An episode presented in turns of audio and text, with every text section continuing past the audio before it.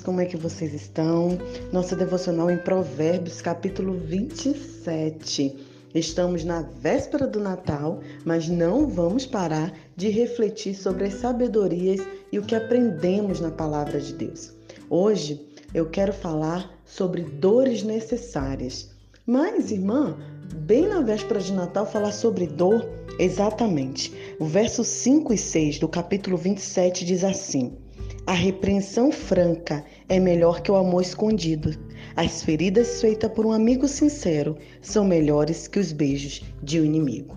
Com certeza, você já teve alguma ferida na, no corpo, algum machucado e você não permitia, não queria ou se entristecia e chorava quando a enfermeira ou o médico precisou limpar aquele machucado.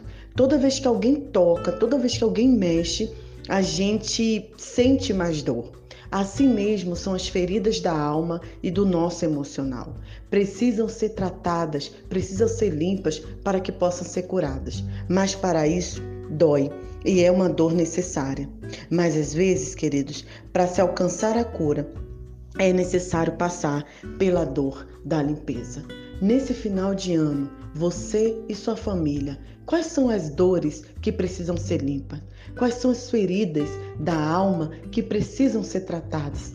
É necessário agora levantar e buscar a cura. Uma vez eu ouvi um pastor dizer algo muito interessante.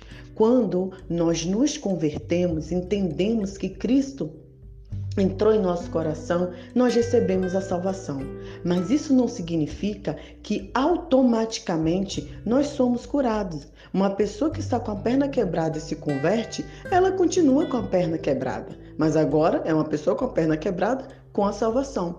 É por isso que, mesmo você sendo cristão, convertido, entendendo a salvação, você precisa passar pelo processo da cura. Você precisa pedir ao Senhor para que te liberte de todas as feridas, de todas as, as amarras, de todas as vergonhas, de todos os passado que te impede de prosseguir, de avançar, de mudar esse período em que minha mãe está aqui comigo, nós temos compartilhado muito sobre essas questões. Nós temos conversado como que a, a nossa criação, a nossa história de vida, o que a gente vivencia afeta diretamente nossas ações e pensamentos. Já é fato para a gente que é por isso que precisamos renovar a mente. Nesses versos 5 e 6, o Salomão, o autor desse provérbio, diz que existem feridas que salvam e beijos que enganam.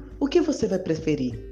Será que você vai preferir viver uma enganação? Será que você vai preferir estar no meio de pessoas que sempre está te elogiando, sempre está te trazendo é, é, palavras positivas, mas na verdade não é o que realmente está acontecendo e não é o que você precisa ouvir. Jô Soares, um apresentador e escritor brasileiro, disse uma vez assim: as pessoas estão tão acostumadas a ouvir mentiras que a sinceridade demais chocam. Eu quero tratar, compartilhar com vocês duas questões. Primeiro é que nós precisamos ser verdadeiros com as pessoas, mas não uma verdade que é, machuca no sentido de colocar a pessoa para baixo, no sentido de insultar a pessoa. Não, não é essa a verdade. É uma verdade que liberta, é uma verdade que ajuda e promove a pessoa a crescer em Cristo Jesus. Seja sincero. Se você está vendo algo com seu amigo, com a pessoa que você ama, na sua família, que não tá legal, com muita delicadeza e amor, aproxime-se e compartilhe, mas não seja evasivo. Não queira impor sua verdade na vida de outra pessoa. Não é isso. Mas entre família, nós precisamos ser sinceros uns aos outros. Nós precisamos é, liberar o perdão. Nós precisamos trazer a verdade que liberta.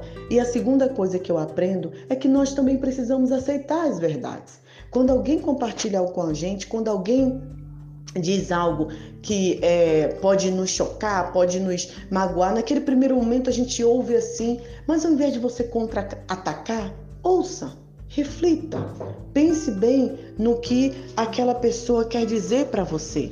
É importante que você entenda isso. É importante que você realmente, entre família, Aceite essa verdade, porque com certeza a pessoa que está falando contigo, ela está falando em amor. Que nesse finalzinho do ano você pense sobre isso, sobre feridas que precisam ser curadas. É necessário que você busque a verdade? É necessário que você se aprofunde mais a palavra? É necessário que você busque uma terapia? Sim. Uma vez eu ouvi uma pessoa dizendo que ela não precisava de psicólogo. Uau!